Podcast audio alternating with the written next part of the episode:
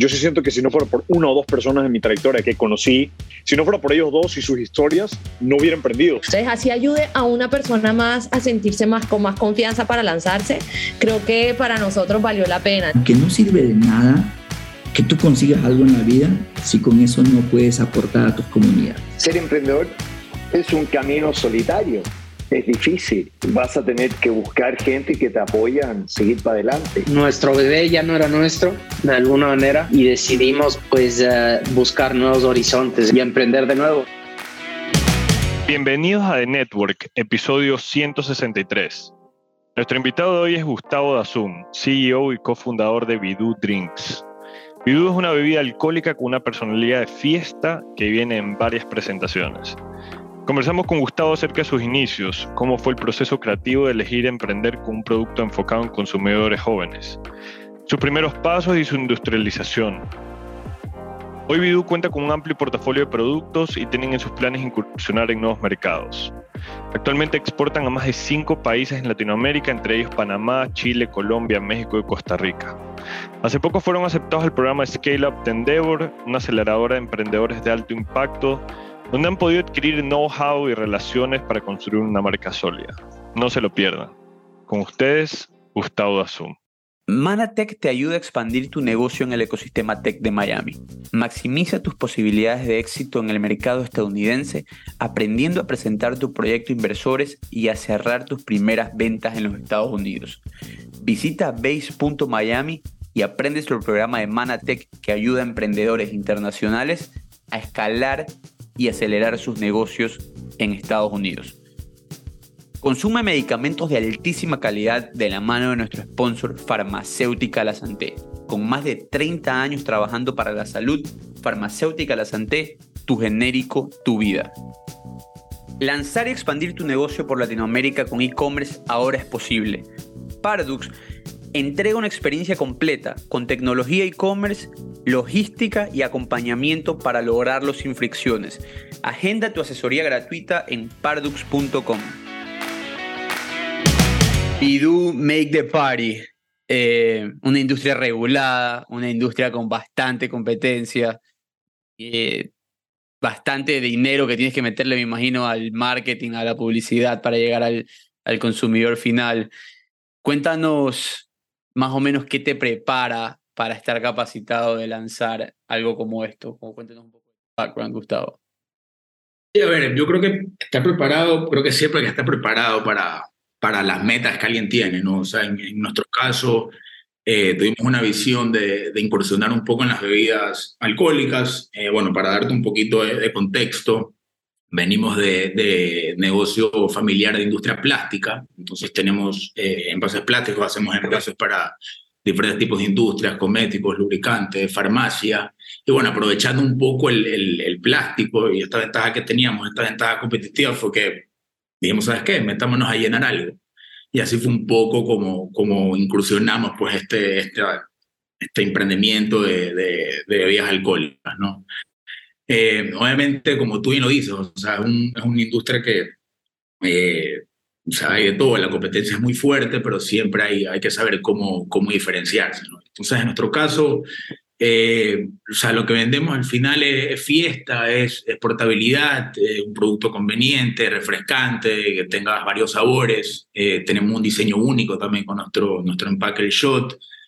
Eh, una buena presentación, atractiva, es una marca obviamente versátil porque nos da un poco esa, ese abanico de poder jugar con diferentes sabores y diferentes eh, licores espirituosos. Tenemos obviamente presentaciones a base de vodka, presentaciones a base de aguardiente y bueno, más proyectos que queremos sacar más adelante que seguro nos meteremos en, en, en detalle. Eh, y sí, y al consumidor obviamente tratarles de, darles todo servido, obviamente ahorrarles tiempo, energía, eh, eliminar todo el tema de estar mezclando, preparando cosas, eh, damos obviamente una buena calidad, este, y sí, obviamente facilita la, elección también del consumidor. El día de mañana tú vas al supermercado y dices, oye, compramos, quiero vodka, quiero aguardiente, quiero ni sé qué, compra Bidú nomás, ahí tienes, tienes calidad de sabores, tienes diferentes espirituoso. Y bueno, digo, la idea, la idea y nuestra visión un poco es ser el host ideal de una fiesta, para que obviamente tú vayas a la fiesta y pienses en Bidú y puedas tener pues de todo para toda ocasión, ¿no? Eso es un Este- poco lo, lo, lo que, sí, un poco la visión que tuvimos y, y es lo que realmente la propuesta de valor que, que, que hoy en día buscamos, ¿no? el producto que ustedes venden es, está en la categoría de ready to drink, pero a nosotros que no estamos en la industria de bebidas alcohólicas, explícanos más o menos cuáles son sus competidores, porque ahorita vemos este ready to drink, vemos los seltzers, vemos, por ejemplo, Bidú en, los, en la presentación de shots, que en cada matrimonio que vas en Ecuador te tienen que dar lo- los, vi- los shots de Bidú. O sea, y, y, y al final del día todo el mundo está felizote con este, con este tubo y, y de, de- de colores. Entonces, explícame un poco eh, eh, cómo se divide el mercado de licores o, o de, de bebidas alcohólicas en, en el Ecuador. Tenemos por ahí cervezas, espirituosos, como tú dices, y dónde caen ustedes. La, industria acá de bebidas, como tú dices, la, principalmente el mayor market share obviamente es la cerveza. Y después tienes, bueno, tienes vodka, aguardiente, whisky, ron, o los típicos que, que se ven. eh, y bueno, después tienes bebidas ready to drink. Se ve algo por ahí, pero igualmente es un mercado que todavía te diría que le falta eh, crecimiento. eh, marcas por acá que te dirían en el Ecuador, drink, bueno, está Yomire, que al fin es un Claro. licor seco, pero tiene igualmente sus bebidas con, con sabores. Eh, puedes meter quizás ahí un Smirnoff Ice, que dentro de todo, ¿no? sí, es una bebida ready to drink también.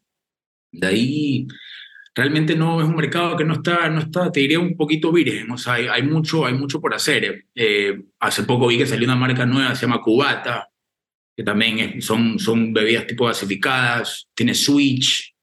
Eh, te diría eso, o sea, yo realmente en mi, en mi, en mi participación o mi competitividad con, con, con otras marcas, te diría son eso, o sea, está metido, bueno, For Loco también se me escapaba, te diría esas, For Loco, Smirnoff Ice, en su momento, bueno, el año pasado entró Corona Seltzer, que pegó un poquito ahí también en, en la industria de Esa es la de los sabores, ¿verdad?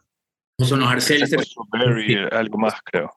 eso es algo que también, eh, di tú, en Estados Unidos y a nivel mundial está pegando fuertísimo, pero acá todavía está todavía hay un poquito de resistencia. Tienes la cerveza que también eh, pega fuerte, precios un poco más, más baratos también, entonces de repente eh, eh, se dificulta un poquito el ingreso, pero siento que es algo que, que es tendencia a nivel mundial. Entonces creo que las bebidas eh, gasificadas con sabores es algo que se viene también.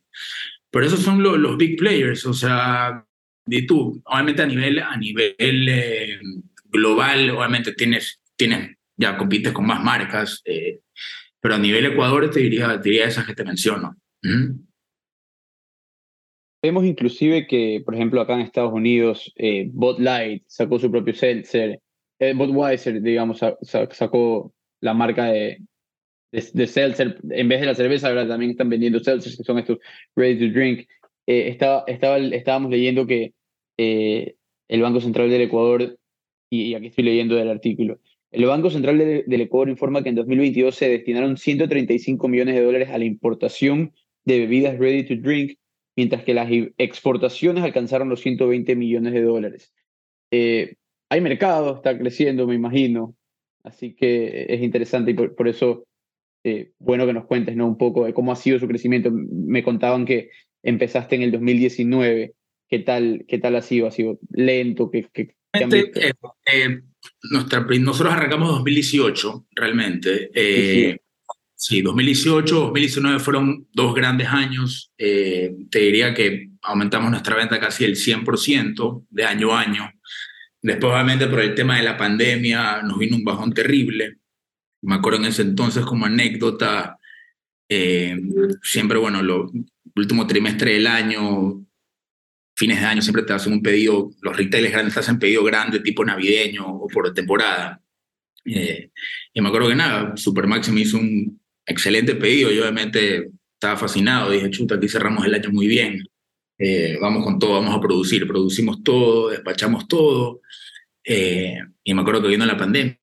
Ahí vino la pandemia y ya se cuenta que había dentro de, de, de este contrato, por decirlo así, de, de, abastecimiento de temporada, salía que obviamente lo que no se vendía, te lo tenían que regresar todo. Y Oh, me wow. pasó así.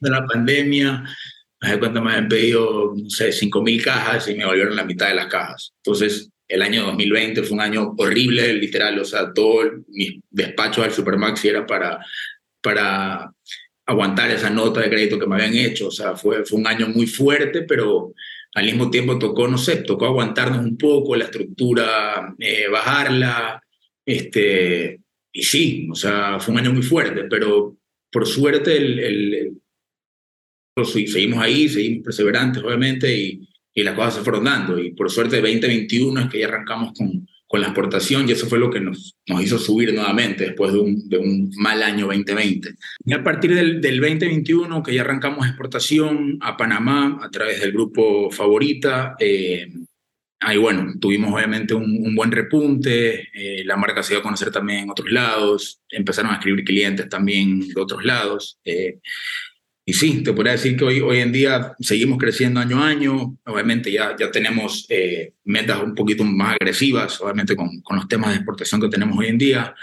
Eh, pero sí, o sea, enfocados obviamente en, en seguir creciendo y, y, metiéndole para obviamente vender más, que obviamente todo es todo lo que, lo que siempre estamos buscando. ¿no?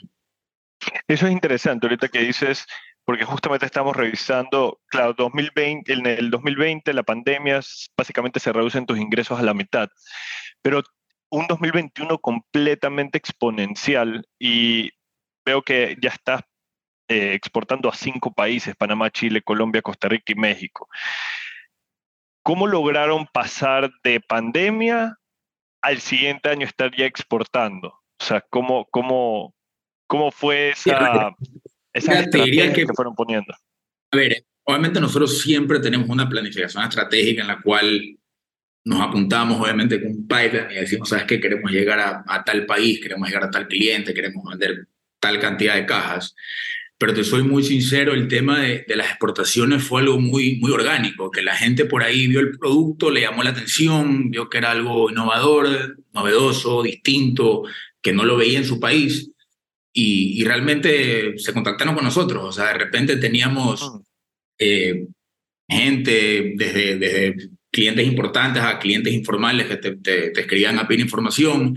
Obviamente íbamos filtrando un poco a, a, esa, a, esas, a esas personas o esos prospectos, por decirlo así, y, íbamos, vamos, íbamos seleccionando o viendo con quién se pudiera hacer un negocio. Así más o menos fue como se fueron dando en los distintos países. O sea, desde de Chile, haz de cuenta que me contactó un tipo que, que está metido en la industria de bebidas alcohólicas y vio mi producto en Panamá. Y a través de eso fue que estoy ahí. Colombia también, a través de, a través de un contacto, por ahí medio amistad, también el man se dio la oportunidad y, y metió Bidú. En Colombia fue un tema, duró casi tres años todo el proceso eh, porque allá el INVIMA aparentemente súper como tedioso, más que nada en tema de bebidas alcohólicas, entonces se ha demorado bastantísimo tiempo, pero al fin ya mandamos producto allá. Eh, realmente estos, estos países aquí son nuevos, Eduardo, Mario. Eh, Chile empezamos a, a, mandar producto el año pasado, en diciembre, y Colombia eh, y, y, Costa Rica en este caso mandamos recién hace un par de meses. Y tú sabes que siempre las primeras, las primeras exportaciones siempre son un poco más lentas, toma un poquito de tiempo mandar la mercadería, que la nacionalice, que bueno, tengan todos los permisos, todo el, todo el tema para empezar a vender. Entonces se ha tomado un poquito de tiempo, que eso por ahí nos ha, quizás un poco la proyección que teníamos nos la ha bajado un poquito, pero estoy seguro que ya obviamente cuando arranque el, el volumen con, con, esta gente estratégica vamos a, a, vender mucho más, ¿no? que es un poco la idea. Oye, y, y, lo interesante es que por el tipo de bebida, eh, digamos, aquí nosotros, o sea, yo, yo, yo veía Bidú como el agua loca cuando teníamos 18 años, pues no, o sea, que le metías azúcar, le metías todos los tragos del mundo y terminabas sabiendo, terminaba, terminabas eh, teniendo un buen sabor, pero eso sucede, o sea, ¿cómo es la, en estos meses, pocos meses que tú llevas exportando a otros países, Panamá sé que ya tienes un par de años, pero ¿cómo te has dado cuenta de la cultura de ese país con respecto a, a cómo están viendo tu producto? Es algo que, ya había esa cultura de, de, de bebidas, de vodka en ready to drink, o básicamente diría, lo creando ver, también. El, el, shoteo, eso pasa en todos lados. O sea, tú te vas a una discoteca, te mandas el shot, te vas a la fiesta, tomas el shot, te vas al matrimonio, tomas el shot. De hecho, el, el, el tubo, el shot mío, o sea, mi presentación o mi empaque, tampoco es, o sea, es un envase que lo puedes ver y tú en una discoteca. Simplemente acá lo, lo industrializamos y lo, y lo lo hicimos de esa manera para poder masificarlo y poder vender eh, millones de shots, si ¿sí me explico? O sea, eh, y, y, por ese lado, por ese lado es que, que la, la, situación de la gente ha sido muy buena porque es algo distinto, o sea, como que siento que no tienen tampoco que compararlo. Eh, de pronto pueden hacer un mix ahí ellos y, y los lo ponen en, en, vasitos chiquitos y ya está, pero es algo que igualmente tiene muy buena situación, o sea, crea, crea bastante interés en la gente, eh, diferentes sabores, como que no sé, siento que, que, que es algo que, que, es muy difícil y tú de compararlo con algo que está en Perecha. Entonces también al momento de, de, juzgar o decir, no, esto me parece X o me parece Y, como que lo ven único, por decirlo así, como que tampoco tienes un, un tema de que te analizan tanto lo que están tomando, por decirlo claro, así. Te llama... Aparte, un shot de 30 mililitros y tú te los tomas en un ambiente de fiesta, en un ambiente que estás con panas, no, no en un ambiente de, ok, vamos a tomar un whisky ahorita, un single malt y voy a, voy a estar tranquilo disfrutando el whisky, viendo como a qué sabo, de, de, qué barrica es, bla, bla, como que acá siento que como, como el consumo es, es, es bien rápido, son sabores obviamente agradables porque son frutales, cítricos o lo que sea, siento que la situación es buena y al fin y al cabo está haciendo el efecto que tú quieras. O sea, te estás tomando algo rápido, conveniente, buena calidad, tiene un buen eh, nivel alcohólico, no es un vodka que tiene 40%, pues tiene 15%, y, y, es algo que te llama a, a la diversión. O sea, eh, eso es un poco lo, lo, lo, que buscamos también. O sea, que, que haya esa demanda de la gente que quiere, quiere esta, esta conveniencia, esta portabilidad. La portabilidad, es, claro, eso, eh, con eso yo me quedo como y, también hay, hay también el tema de, de eh, también hay un tema que la gente hoy en día ya no quiere, pues los, los, los tragos que estén reventados a 50, 40, 70% de alcohol y emborracharse uno. O sea, la gente sí está, o sea, sí hay una popularidad que está ganando todo el tema de low calorie o sí, o beverages también con, con low alcohol. O sea, como que es algo que, que, que hay tendencias hoy en día, ¿no? Eh, entonces sí, o sea, no es que el shot que te lo tomas y es como que chuta, está fuertísimo esto, como que te rueda. Entonces creo que, creo que ese, ese tema de, de, de, de poderlo tomar claro. fácilmente también hace, ¿sí? Tema ahí. Y el producto obviamente llama la atención eh, de, lo, de lo, que yo, lo, lo, que yo pensaría, como tú decías Eduardo, llama la atención él y, y, lo relacionamos por cómo crecimos nosotros con el tema del agua loca, las fiestas organizadas, etc. Cuéntame un poco cuál es el, el, perfil de, de, las personas que consumen tu producto. Edades, eh, ¿qué nos puedes contar? ¿Qué, qué han visto? En tema, en tema cliente, te diría que es, es bien diverso. A ver, nosotros te diría, a ver, si, si queremos un poco segmentar los clientes, te diría jóvenes de 18 a 30 años, hombres, mujeres, eh, gente obviamente alegre, que le gusta salir con amigos, disfrutar la fiesta, eventos, la música, bailar. Eh, o sea, creen obviamente en, en, en, cosas diferentes, en sabores diferentes, en, en buena calidad, eh, en una marca que se sientan identificados, este, obviamente algo que les dé diversión, que no pierdan tiempo y puedan disfrutar una fiesta sin, sin preocupaciones. Este, te diría, te diría sí. O sea, eso más o menos claro, no, tenemos un, no, un poco metido. No o sea, no sé, a ver, eh, no vas a ver a Eduardo Molestina, que es un padre de familia de dos hijos, yendo a comprar el producto para irse luego del trabajo pues, con los panes. De pronto, de pronto, de pronto puedes, puedes, tener un comportamiento de compra. No te sorprenda, Mario. Un comportamiento impulsivo nada más porque te quieras pegar los, los bidú, puede ser también, pero yo te diría que, a ver, nuestros clientes compran bidú por, o por impulso porque se quieren pegar los, los shots y, y virarse, qué sé yo, o también por, fiel, por fidelidad de la marca, les gusta la marca, de ser identificados, y esas que quiero tomar Bidú, quiero disfrutar con Bidú esta noche.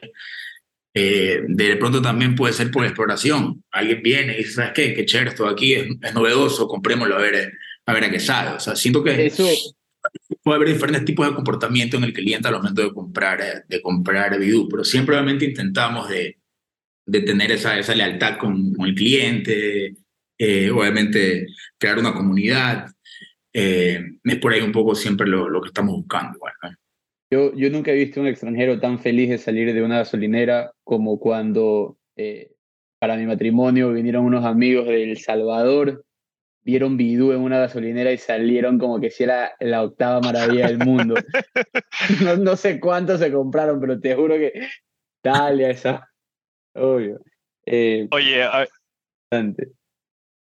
Y un poco ya, ahorita digamos que nos has explicado eh, la industria, Bidú como tal, el producto que están ofreciendo sus clientes. Digamos, yo quisiera dar un paso atrás y que es un poco lo que, lo que a mí me interesa también conocer es el proceso creativo que tuviste tú y entiendo yo que es tu primo Adrián, eh, los dos cofundadores de la empresa cuando recién iniciaron. Tú nos contabas al inicio de la conversación que efectivamente te apalancas de una empresa familiar, una ventaja competitiva de tener el plástico, pero con plástico puedes hacer un sinnúmero de negocios. Y me, encantaría conocer cómo llegas a hacer ese drill down de, ok, queremos emprender, tenemos esta ventaja competitiva, algo tenemos que hacer con plástico y el plástico se transforma a una bebida, una bebida alcohólica destinada a jóvenes con carácter, por lo que podemos ver en, tu, digamos, en el tema de la marca, la, personalidad de tu marca definitivamente es hacia eventos sociales. Eh, como que cuéntanos eso, cuéntanos cuántas ideas pasaron por tu cabeza hasta que finalmente se transformó en Bidú y cómo iniciaron también. O sea, hoy tienen una variedad de productos, ¿cómo iniciaron esos primeros desafíos? Claro, claro, ahora te cuento. Ahora, da, risa porque con, mi primo Adrián siempre molestamos que estamos en el, en, el, en el cuarto de los sueños y las fantasías. Siempre estamos pensando en, en qué hacer o, en qué emprender. Y así fue un poco el tema de, de también. Como tú decías, eh, teníamos el, el, el, plástico y era como en, qué nos metemos. Te estoy hablando de año 2016, 2017, que yo había regresado a la universidad. Eh, y salió de todo, o sea, salió desde bebidas alcohólicas hasta jugos cold press, hasta bebidas energéticas, hasta bebidas tipo Gatorade o Esporate, o sea, un sinnúmero de cosas. Eh, pero, bebidas en su gran mayoría, ¿no? O sea, eso, digamos, como que ahí le hicieron una segmentación bastante, ¿no? Bebidas, como te decía, desde cold press hasta bebidas alcohólicas, hasta, hasta jugos normales, hasta bebidas energéticas. Hubieron algunos proyectos ahí, pero nos fuimos con, con, el alcohol, se hizo obviamente un estudio de mercado, vimos que había oportunidad, eh, lo hicimos bien, bien pragmático, por decirlo así, con los focus groups, para que puedan hacer obviamente eh, el tema cualitativo y cuantitativo, puedan probar todo. Eh, obviamente recibimos el feedback. después me acuerdo que nos apoyamos, nos apoyamos. Puedes elaborar, so, discúlpame, te voy a ir interrumpiendo un poco, pero me, digamos, me, a mí me interesa mucho la parte de, y, se lo pregunto cuando tenemos em, emprendedores tecnológicos acerca de cómo hacer ese, digamos, buscar esa retroalimentación de tu cliente eh, eh, cuando va a sacar un producto. Eh, en la parte industrial es, es igual, es similar. ¿cuál, ¿Cuál fue esa forma en la cual ustedes llegaron a buscar ese focus group o buscar feedback de tus clientes para poder ir, entendiendo un poco cuál es el producto final que vas a comenzar a lanzar al mercado? A ver, yo creo que primero hay que enfocarse siempre en, en cuál tú crees, obviamente, que va a ser tu cliente ideal. el momento que estás haciendo el, el, el, emprendimiento o el producto, obviamente tú tienes una visión de quién es el que, va lo, quién, quién es el que lo va a consumir y, y, por qué lo va a consumir. Entonces, obviamente, al momento de, de, de hacer la formulación, estás pensando en, el, en, la persona que va a comprar ese producto. Entonces, obviamente, nosotros nos enfocamos, como te decía, en segmentado hoy tú, en gente recién graduada del colegio hasta universitarios. Eh, obviamente con estas cualidades un poco que te comentaba anterior, un poco la pauta también, o sea, agarrar esa, esa crítica constructiva y, mejorar. Este, y de ahí, de ahí, ¿qué más? De ahí, bueno, hicimos, hicimos formulación, focus groups, eh, después obviamente todo el tema de, de, de, marketing, ya pues darle, darle branding a, a lo que es Bidu, al, al, a la propuesta de valor, a los que le mencionaban antes, todo el tema de, del brand core o la oportunidad, la solución que estamos, que estamos dándole a nuestros clientes. O sea, siento que todo, todos esos temas de ahí son, son bien necesarios para que, para que uno como emprendedor pueda realmente eh, llegar a, a, su objetivo, ¿no? Quizás pueden ser, pueden ser cosas muy, muy, uh, no sé, como técnicas o, o pragmáticas, pero siempre es importante tener bien identificado a, a, tu cliente, tener una buena planificación de qué, qué, es lo que quieres hacer, tener un buen price point, obviamente, de, de, del producto. Eh, todo el tema de tener una buena propuesta de valor, te diría que es lo más importante, porque hay mucha gente que de repente tiene una, una buena idea, pero no, no, no sabe cómo comunicarla o, o no sabe realmente qué, qué, qué, le está facilitando, qué solución le está dando al, al, al cliente. Entonces creo que eh, todos estos, estos términos aquí eh, son, son muy importantes como para, para identificar y, y, poder pues arrancar eh, un proyecto en, la escala que sea, ¿no? O sea, desde lo más chiquito hasta lo más grande, siempre tener bien estos pilares eh, bien puestos, ¿no? Y una vez que tú ya, digamos, encuentras dentro de este mercado objetivo, eh, digamos, ya haces el análisis de toda la información y retroalimentación que te dan, eh, terminar industrializando este proceso, digamos, no es nada barato, ¿no? Entonces ahí más bien te quería preguntar es, ¿cómo fueron esos primeros comienzos de Bidú? fueron a nivel artesanal, como nos contaba Mario Miraglia cuando le preguntamos acerca de Odisea, que lo hacía creo que en la casa de la abuela y luego ya hoy tiene su planta, o ustedes un poco, ok, Olin, aquí hemos encontrado el mercado, hemos encontrado la oportunidad, no es algo que lo vayamos a poder hacer en un espacio tan reducido, vamos a invertir. ¿Cómo, funcionó todo ese proceso? Eh, te, cuento, te cuento un poco. A ver, obviamente nuestra, nuestra idea inicial siempre fue invertir en, en, una planta. Obviamente previo a hacernos la planta, porque la planta obviamente toma su tiempo. Me acuerdo que también vendíamos galoneras, o sea, galoneras de bidú. Me acuerdo que las vendía también a matrimonios, a grabaciones. Me acuerdo en las regatas de Salinas, por ahí par veces andaba ahí con las, con de bidú. O sea, sí, sí hubo algo de, de, Artesanal, o sea, para empezar. Algo para que la gente obviamente vaya probando y hacer un poquito de bulla, ¿no? Eh, de ahí obviamente vino el tema de la planta, que realmente para, para, para la necesidad que teníamos en ese entonces, que era realmente eh, eh, llenar el, el, Party Box, que fue nuestro primer producto, realmente era, era algo que cercano a la, a la realidad y a nuestras capacidades que teníamos en ese entonces para, para invertir. Entonces, obviamente, se hizo la inversión en una planta, una planta realmente sencilla, tienes tu osmosis inversa para tener obviamente el agua purificada y después tienes tanque, un tanque obviamente reservorio de agua, que es el agua que está purificada, después tienes tu tanque mezclador, y después la llenadora donde no, yo llenaba el, el, este backing box, este pouch grande. Eh, y así arrancamos. Después obviamente vino el, el, tema y el proyecto de los shots, que obviamente ahí sí era un poquito más tedioso porque teníamos que invertir tanto en molde de, del envase como en, una máquina que me llene en triple estación, me, me, llene, me tape y es el, el shot. Eh, y ahí fue lo mismo, tocó invertir. Obviamente ahí tuvimos que, que pedir un préstamo al, al, banco y salimos, pero fue la mejor, fue la mejor decisión realmente, porque eh, lo necesitábamos en ese entonces y era la única forma de, poder, de, que yo pueda vender shots. Me explico, los shots, hacerlo artesanalmente es imposible porque tienes que vender bastante volumen pues, para que tener un buen retorno. Entonces ahí la única forma. Entonces, hacer una, una máquina nueva y todo. Entonces lo hicimos y la. O sea, ahorita, eh, si las cosas siguen creciendo y todo, la idea es obviamente eh, invertir en una nueva máquina para poder triplicar la, la, la, capacidad de producción. Y hacemos una pausa a esta conversación para escuchar de La Santé, tu genérico, tu vida. De vitamina C, yo sí sé, yo sí sé, pido la Santé. Sé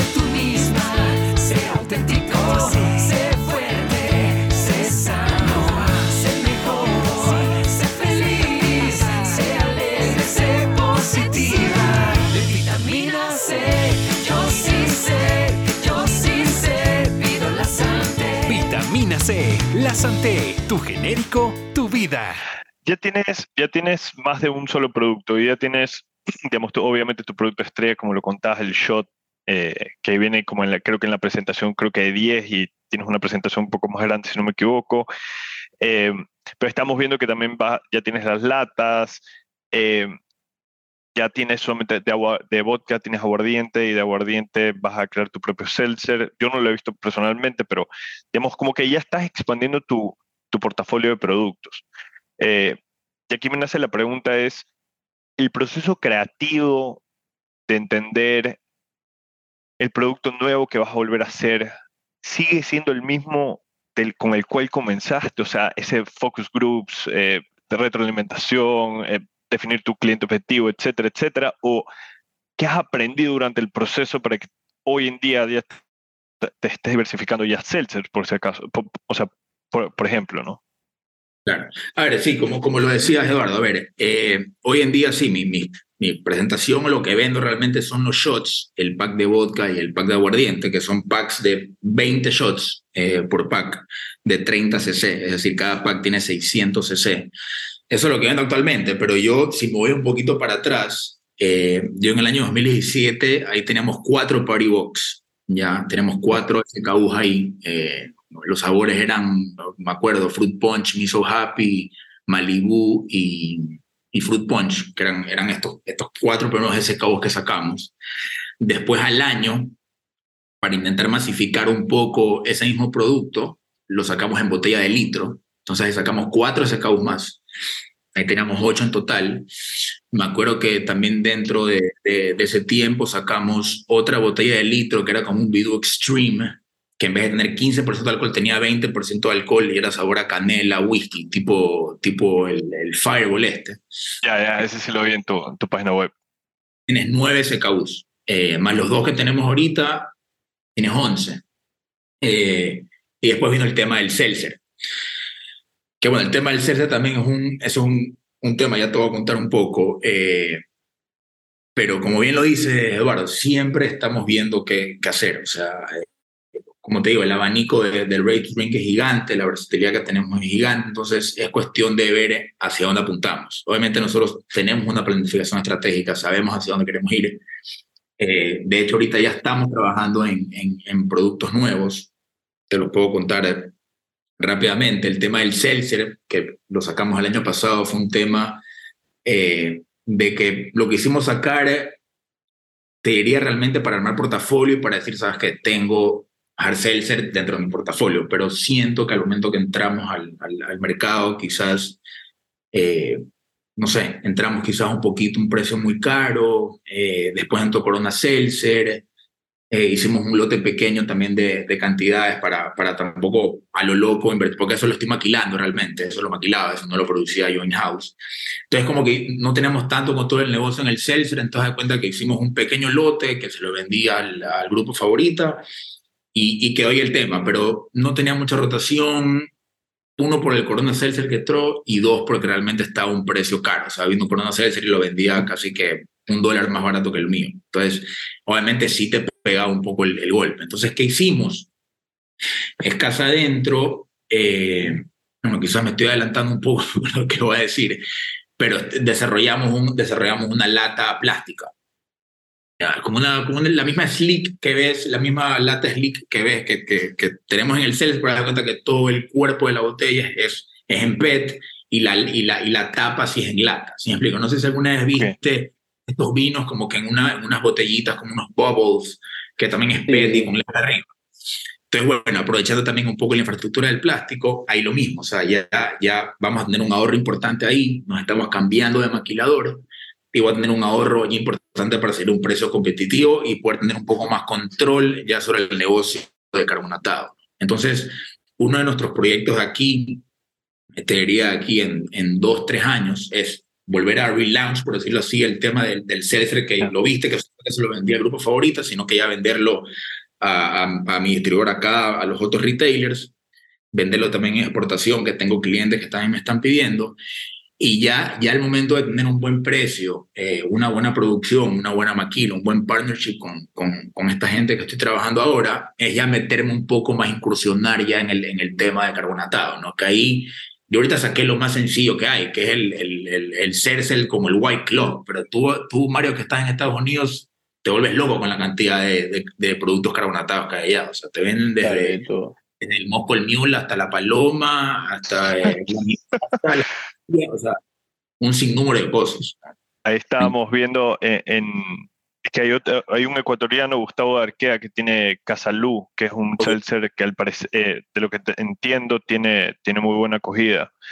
Eh, Gustavo hablado, tiene un rum seltzer, le, le está yendo súper bien. Mm. Hay una pregunta que te quiero hacer eh, y que te, es una palabra que has venido repitiendo a lo largo de esta conversación, pero vale la pena que para las personas que nos escuchen, porque tú tienes cuatro años en el mercado, más de cinco o seis productos que has lanzado, algunos muy exitosos, otros no tanto como este, pero digamos, la has podido ver la, la otra, digamos, de alguna manera una forma de resolverlo, pero es la planeación estratégica. Y sí, creo que me cuentes acerca de eso. Creo, ¿Cómo así decidieron, digamos, como yo lo entendería como una planificación estratégica formalizado a un proyecto de muy a largo tiempo? Eh, ¿Cómo es esa metodología que están aplicando Sí, a para ver, crear? eh, como, como dices, o sea, en la planificación estratégica, eh, por ahora, y tú, todos estos proyectos nuevos que te mencioné, tanto el tema de carbonatados como el tema de, de, bueno, el, el- también estamos ahorita haciendo unos perfiles con agave, con tequila, para también meternos un poco en el tema de, de tequila, que es lo que está súper trending también. O sea, ahorita el tequila a nivel mundial también está creciendo fuertísimo. Tú ves la cantidad de famosos que tienen su botella de Sí, sí, tequila sí. solo La Roca. Acá en este caso, traer tequila como tal obviamente es un costo muy elevado, pero puedes traer agave de tequila, que es un agave mixto que también es traído de Jalisco y, y se puede también incursionar un poco en esa. Y de hecho ahorita estamos sacando perfiles porque queremos sacar eh, un shot pack también de tequila, que ya estamos en desarrollo de eso. Pero contestando a tu pregunta, Eduardo, a ver, siempre obviamente es importante hacer una inve- investigación de mercado y analizar un poco la competencia, o sea, antes de, de- de sacar cualquier cosa. No se trata de sacar a lo loco, sino ver un poco hacia dónde apuntar, ¿no? Eh, identificar eso, establecernos un objetivo, ponerse tiempos, eh, sabes que vamos a salir en- con este proyecto en tal, en, tal, en tal tiempo, bueno, vamos viendo cómo podemos seguir adelante para, para meterlo. Eh, después, obviamente, tener un buen, una buena implementación, un buen desarrollo, obviamente, de la comunicación del producto que está sacando. Y te diría eso, o sea, siempre, obviamente, ver por ahí el mercado, la competencia, que no hay, que no hay, a qué price point están, eh, ver por ahí qué cositas puedes diferenciarte para, para tener un precio más competitivo, pues, tener un poquito más de alcohol, por darte un ejemplo. O sea, como que siempre jugar con esas variables de, de capacidad, de, de volumen alcohólico, de sabores. Eh, te diría eso, o sea, esos son los puntos claves en, en una planificación. Te diría investigar, analizar competencia, eh, ponerse ¿A los cuántos objetivos. años por lo general ustedes hacen, digamos, su planificación? Porque eh, se van marcando tendencias importantes, pero uno cree que tal vez, por ejemplo, en lo del seltzer, ya no, no es algo que yo lo había escuchado hace muchos años atrás, pero a veces es bueno que entre una marca internacional como Corona, mete seltzer, mete ese como concepto y y a raíz de eso tú simplemente te apoyas como que en la tendencia. Y hay tendencias que hoy se están creando en otras partes del mundo que sabes que aquí van a llegar en cuatro o cinco años. Entonces, esa planificación, ¿cómo usted la está viendo a largo? ¿Qué tan a largo plazo es? A ver, yo creo que siempre hay que tener una planificación, planificación estratégica, tres, cinco años, ¿a dónde te quieres ver tú? O sea, claro, es- eso es más... siempre hay que tener una meta, decir, ¿sabes qué? Yo en cinco años quiero, me estoy inventando, quiero ser parte del grupo Diallo o Bacardí, ya, o sea, por darte un ejemplo, esa es mi, mi meta, cinco años. Eh, pero durante esos cinco años pueden pasar mil cosas en el camino. Puede venir una pandemia, darte un ejemplo, y te frega todo. ¿no? Entonces, en nuestro caso, te diría, lo hacemos, te diría, me encantaría decirte que casi que día a día, o sea, día a día estamos viendo realmente qué es lo que está pasando y, y hacia dónde hay que apuntar. Obviamente pueden pasar cosas en el camino y tú como el tema del Seltzer, que obviamente lo queríamos hacer el lanzamiento hace un par de meses, pero ya por temas que no son míos, no son temas míos personales, sino ya que me caen indirectamente, es que no, no podido hacer una producción. Entonces, imagínate una planificación estratégica tenía que, que quería sacar esa vaina en mayo, junio y no la saqué, me estoy volviendo loco. Entonces, no me no me loco, o sea, yo sigo, yo sigo con, sigo con, con los proyectos y, y a medida que, que, que se pueda se van sacando. Obviamente siempre hay buenas épocas y malas épocas, hay momentos que, que ya los retailers no te codifican porque están a fin de año, o sea, como que tienes ciertas variables, pero, pero en nuestro Hablemos caso de- sería así, o sea, cada mes estamos viendo hacia dónde apuntar o, o- o hacia dónde ir. ¿no? Gust- Gustavo, hablemos de- del- del tema de, de la relación con, con los grandes retailers, porque vemos que ustedes están en Supermaxi, eh, Tía, del Portal, por nombrar algunos. Eh, muchos eh, emprendedores ven entrar a estos grandes retailers como el objetivo más grande, ¿no? Que les va a dar ese, ese flujo, que les va a dar esa exposición a su producto. ¿Cómo son las negociaciones? ¿Cómo haces para entrar a las perchas de Supermaxi, de Tía? Sí. A ver, eh, te cuento un poco en mi caso cómo fue. Nosotros cuando, cuando recién arrancamos, eh, y tú arrancamos, me acuerdo, primero en, lo- en, mi- en micro supermercados tipo Nelson o tienditas así un poco más chiquitas. Ahí me acuerdo que en ese caso, eh, muy a, lo, a, a la forma que es, o sea, vas ahí con tu, con tu carpeta o con tu producto, vas a vendérselo, este es el precio, esto me va a ganar yo, esto te vas a ganar tú y, y ya está. Tal en un micromercado que quizás es un poco más sencillo, ¿no? Pero ya si te vas ya a una liga tipo Supermaxi, ahí obviamente ya, ya hay un mecanismo ya de, de aceptar proveedores. No sé cómo sea actualmente, pero por ejemplo en mi caso, como yo entré a Supermaxi, fue, fue también a través de, una, de un curso. Me acuerdo que yo, yo me metí en un curso de la, de la Corpey y me acuerdo que esos cursos que también te preparaban un poco como emprendedor, terminaba justamente en una rueda de negocios.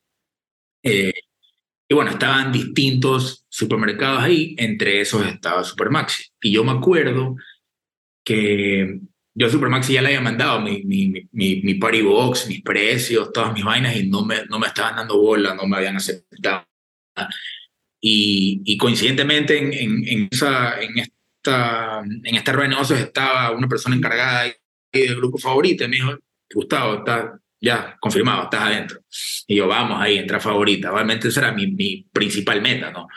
Eh, y gracias a favorita realmente es que pude entrar al grupo Rey y, y, quizás gracias a favorita también me vieron otra gente y estoy operando a otros lados. O sea, realmente fue mi, mi principal partner estratégico, por decirlo así.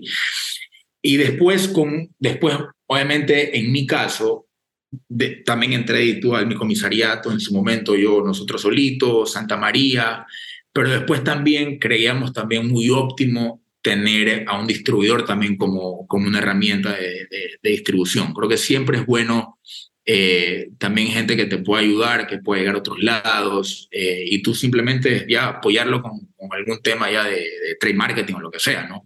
Pero, pero sí, o sea, yo realmente trabajo es con distribuidor que es el que me, me, ha llevado a algunos lugares y, y directamente le, le, le, mando a tres, cuatro retailers y, y, ya está. Es una estructura muy pequeña. Obviamente los de exportación, eh, eso, dejo en puerto claro. y ellos mismos el, llevar. El, el distribuidor eh, vendría a ser el que tiene la relación ya directa con el establecimiento, con el retailer en este caso.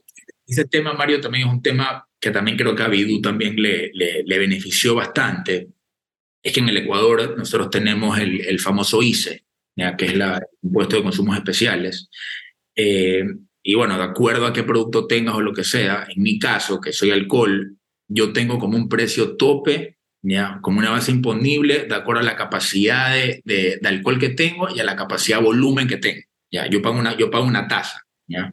Y si yo me paso esa tasa, pago un ad valorem, que ese ad valorem ya es un impuesto sobre esa tasa. O sea, termino virado, perdón.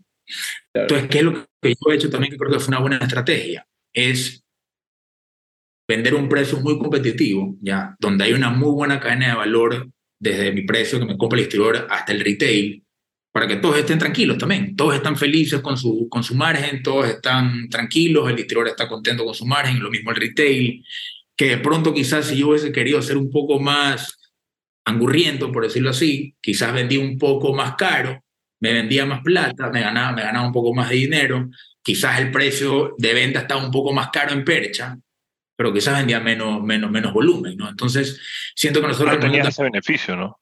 O claro. no, no, lograbas tener ese beneficio de poder, de poder tener tantas personas dentro de la cadena de valor, porque tú tienes, hoy en día eres tú, el retail y el, y el consumer y el consumidor y si es por atrás de un, de un, distribuidor es una parte más en la ecuación que todos tienen que ganar, ¿no?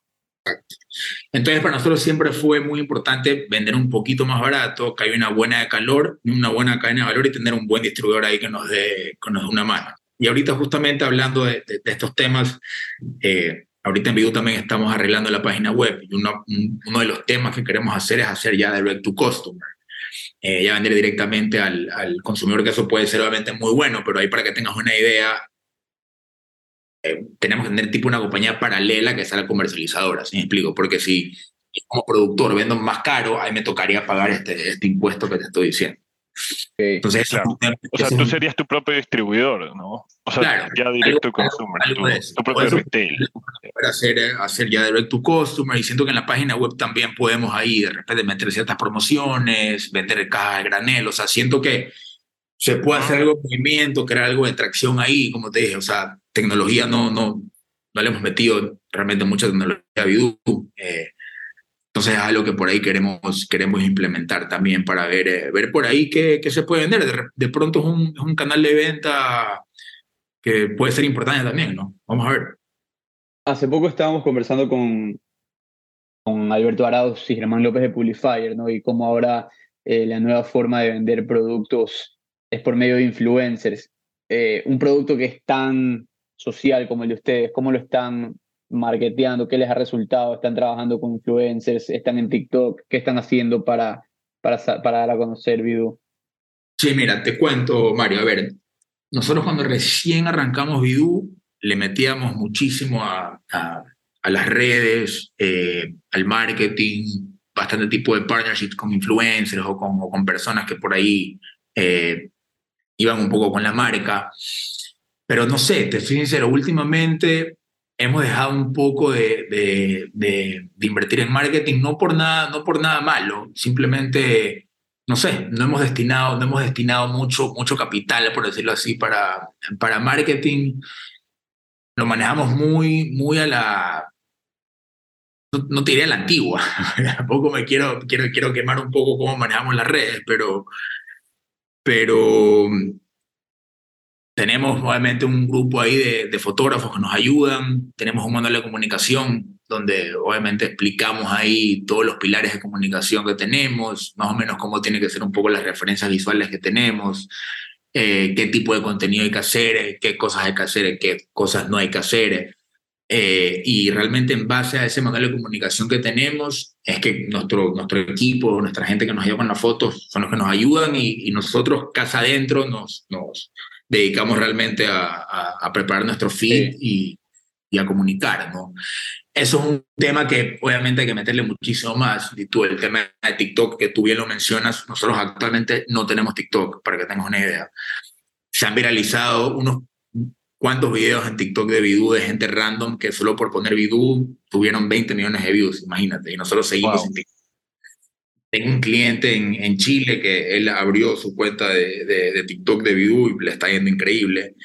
Eh, es algo que hay que hacerlo, o sea, es algo, es algo que hay que hacerlo. No, O sea, después de que tienes un, un video de 20 millones de views, hasta ahí Nosotros- me voy a TikTok. Quizás, quizás, quizás estamos un poco atrasados en, en ese sentido, eh, pero es algo que hay que hacerlo. O sea, estamos... Yo te estamos entiendo, yo te entiendo totalmente. O sea, acá en The Network hablamos tanto de todos estos temas y tampoco estamos en TikTok. o sea, es porque, eh, sí, no, te entiendo totalmente. Es una, es una cosa increíble como no, como no lo hemos es- aprovechado. Es tiempo, es tiempo, dedicación, o sea, sí.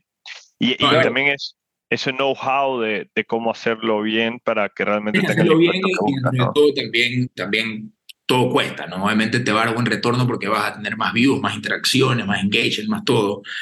Pero no sé, siento que con mi primo Adrián, eh, cuando hemos tenido que invertir en marketing, lo hemos hecho, sea, sea las cantidades que sea. Y tú cuando nos entramos a Panamá, eh, en Grupo Rey, que nos hicieron eh, excelentes pedidos, nos, nos pidieron que entremos en, en ciertas promociones durante el año y nos tocó invertir buena plata y, y lo hicimos porque sabíamos que era conveniente para la marca. O sea, si nos toca invertir en algo, lo hacemos, pero no somos de esos, ok, eh, metámosle 500 dólares a la pauta y metámosle 100, metámosle, o sea, no, no lo hacemos de esa manera. Quizás... Más eh, conservador también, o sea, más cauto. más vez. quizás destinamos la plata en, en otro tipo de cosas, eh, pero al mismo tiempo eso ahí también me motiva, que sé que si es que le meto más marketing o, o si realmente le destino un, un presupuesto mayor a, a marketing, a pautas y todo, estoy seguro que va a haber mayor consumo. Pero por ahora, como te digo, estamos tranquilos como manejamos las redes. Igualmente hay, hay, hay movimientos, siempre estamos pendientes, pero sabemos que es algo que hay que meterle eh, mucho más. Gustavo, eh, últimamente hemos venido escuchando de ustedes porque a pesar de que no son una compañía de tecnología, entraron en Endeavor, en el Scale Up. Y yo sé que acá Pablo, si nos está escuchando, va a decir, no, pero Endeavor también es de compañías no tecnológicas, pero la mayoría son compañías de tecnología. Cuéntanos un poco cómo así aplicas al Scale Up de Endeavor, que es este programa de aceleración de startups eh, o de compañías en general, eh, de las que han pasado por el podcast en este cohort en el que estás tú, está Estefanía Morán con Pronto, está Alexis Martínez con Bow, está también Luz Verde. Eh, así que cuéntame un poco cómo ha sido esa experiencia, por qué aplicaste, qué, qué piensas sacar de Endeavor. Sí, buenísimo, buenísimo. A ver, te cuento, Mario. A ver, Endeavor yo siempre lo tenía dentro de, de, mi radar.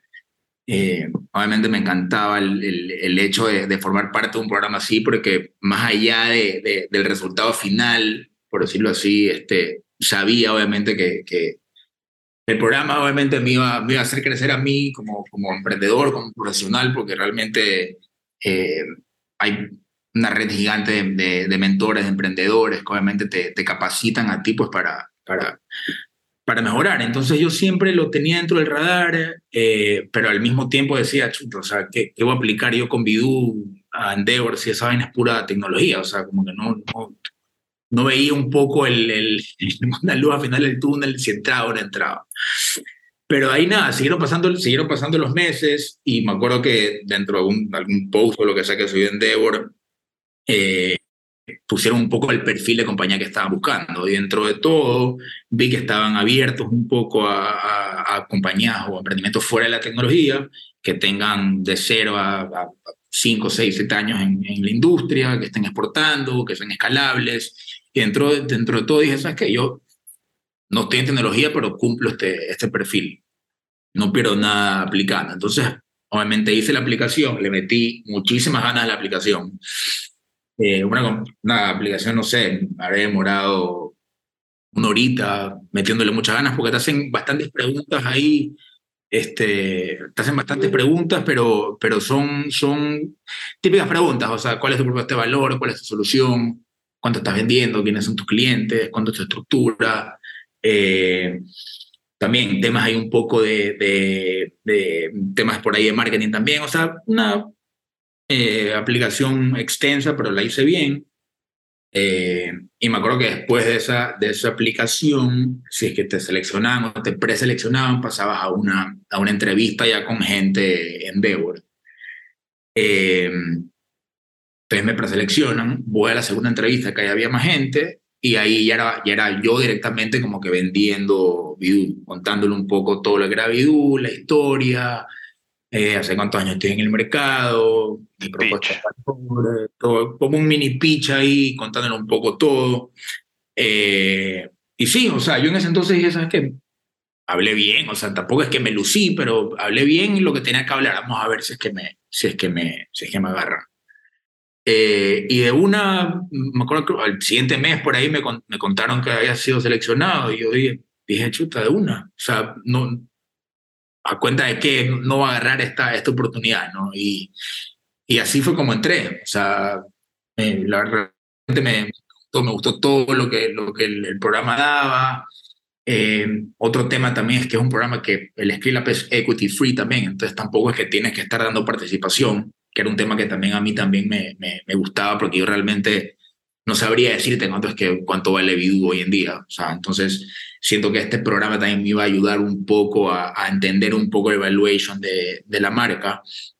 Eh, y sí, y dentro de todo el programa me parece que ha sido realmente excelente. Eh, un programa te ir, te, te toca irte a Quito para las sesiones y todo este Sí, te, te, toca, te toca ir a Quito cada tanto, tienes, tienes Zoom meetings también cada tanto, eh, tienes speakers que hablan, eh, y bueno, después obviamente tienes el Notion ahí con, con, con todos los cursos, o sea, desde el diagnóstico y arranque, cuando, cuando armas el primer pitch, donde los manes te dan como un, un template o algo, y después ya empieza con el tema de segmentación de clientes, management skills, propuesta de valor, product market fit, planificación estratégica. ¿Estás, ¿Te estás enfocando en alguna métrica específica de Bidú para mejorar desde que iniciaste el programa hasta que vas a salir? Mira, a ver, como, como, como les decía, siento que el, el, obviamente el programa usa bastante término de, de tecnología, ¿no? Obviamente yo quizás en mi, en, mi, mi industria no las puedo aplicar tanto, pero ¿qué, qué tomo de, de, de Endeavor? Eh, más allá de la, de la tecnología, que bueno, como les comentaba ahorita, la idea un poco de la página web es tener un poco ya esas métricas y tener un poco más de atracción y, ver un poco eh, cómo puedo y tú, Bidú, direccionarlo hacia el lado tecnológico. Eh, yo me quedo con lo que, con, lo, con realmente con lo que, con lo que he aprendido, porque más allá de, de saber y estar seguro lo que es Bidú, siento que esto de aquí me, me ha ayudado como que a abrir mucho más mi, mi, mi, mi propuesta de valor, o sea, a entender un poco más mi cliente, a entender mucho más mi, mi industria, a planificarme mejor, eh, a ponerme objetivos. Eh, sí, o sea, a entender, como te digo, quién es mi, mi cliente ideal. Eh, y te diría, si tuviera que analizar algo este, durante este tiempo, a ver, obviamente he tenido, he tenido crecimiento, pero siento que ha sido un crecimiento que, que igualmente se iba, se iba a dar independientemente de, del programa o no, si me explico. O sea, era, era una proyección que la tenía más o menos eh, armada, pero igual el, el, programa me ha dado eso. O sea, di tú, localmente, localmente sí me ha organizado eh, mucho más con mi distribuidor local. Eh, y tú antes no, no tenía tanto seguimiento con el distribuidor, ahora quizá ya estamos trabajando más en un modelo de seguimiento distribuidor para ver el, el sell-in, el sell-out, cuánto están comprando, cuánto es el, qué tiempo, qué tiempo está en percha el producto, como para tener un indicador de, en qué tiempo eh, hacen el sell-out. Este, estamos haciendo ahorita una estrategia también para, para en ciertos puntos de venta donde no está, no está habiendo mucha rotación, como que meter algo de, de impulso y ponernos un objetivo de aquí a, a fin de año, porque obviamente yo a mi distribuidor sí le dije, o sea, estoy, estoy en este programa, la idea es obviamente escalar, vender más, eh, quiero ponerme objetivos contigo y al fin y al cabo somos un equipo, ¿no? Entonces, obviamente, si yo vendo más, él va a vender más. Eh, y así, entonces, eso es un poco la, la, idea y, y, lo que yo más, yo más he agarrado, más allá, obviamente, de, de, de, la cantidad de speakers que hemos tenido, que han estado muy buenos, todo el conocimiento que dan, su, su, su experiencia, obviamente todo su camino con los startups que ellos tienen.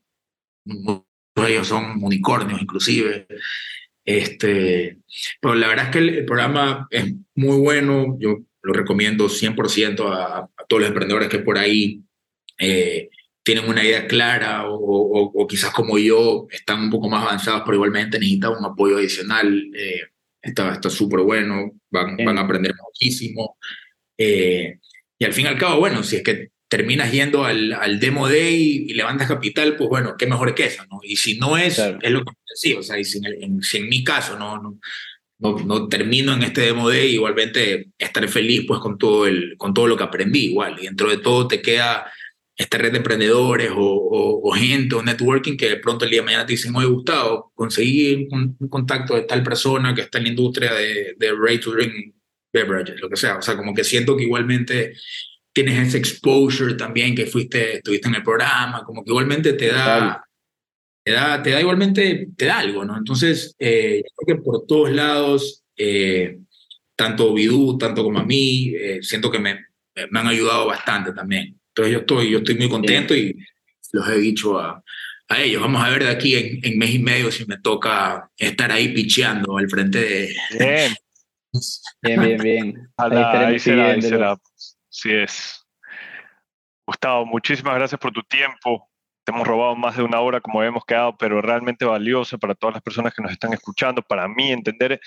Ya habíamos tenido algunos, algunos invitados de, de justamente el tema de bebidas alcohólicas, pero increíble solo, verlo también desde... Solo uno. Hemos tenido... Ah, bueno, mentira. A Mario Miraglia, dos hemisferios, también tuvimos el de el Gin Tonic. Eh, ah, Crespo. Crespo, ¿verdad? No, no, pero súper súper bien esto. O sea, así, que, así que increíble poder como complementar. complementar de, de, de, ah, así tiene es. un buen barato. la. Cualquier persona que quiera aprender de cómo, de cómo lanzar un producto de bebidas alcohólicas, bueno, aquí de Network tienes, tiene material suficiente y de sobra, pero increíble, loco. Sí, bueno, vamos a, vamos a ver si lo terminamos de complementar con un buen, con un buen episodio de, de buenos restaurantes y, y bueno, pues y de, y de también productos ecuatorianos interesantes. Así que, Gustavo, muchísimas gracias por tu tiempo, loco, muy humilde, muy, muy enriquecedora esta conversación, te agradezco y como siempre le decimos a todos nuestros invitados, el mayor de los éxitos. Espero que estés en el demo de Endeavor y de Network es tu casa para lo que necesites. Aquí cuenta con nosotros para cualquier cosa. Muchísimas gracias, Gustavo. Excelente. Y bueno, ya vamos a tomarnos, vamos a tomarnos los shots de vivo con el doctor acá, que, que es Target Customer. Gracias, Gustavo, que estés muy bien.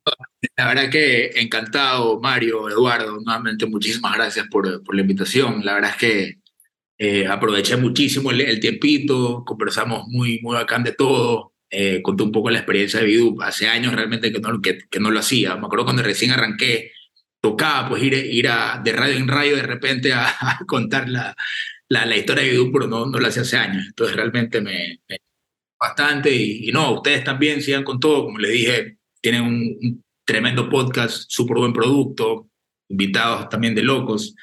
Eh, y bueno, esperemos, vamos a ver qué pasa. Ojalá terminen el Demo Day, me gane algo por ahí, y podemos retomar eh, otra llamadita en ese capital. Increíble, loco. Ojalá así será. muy bien. Chao.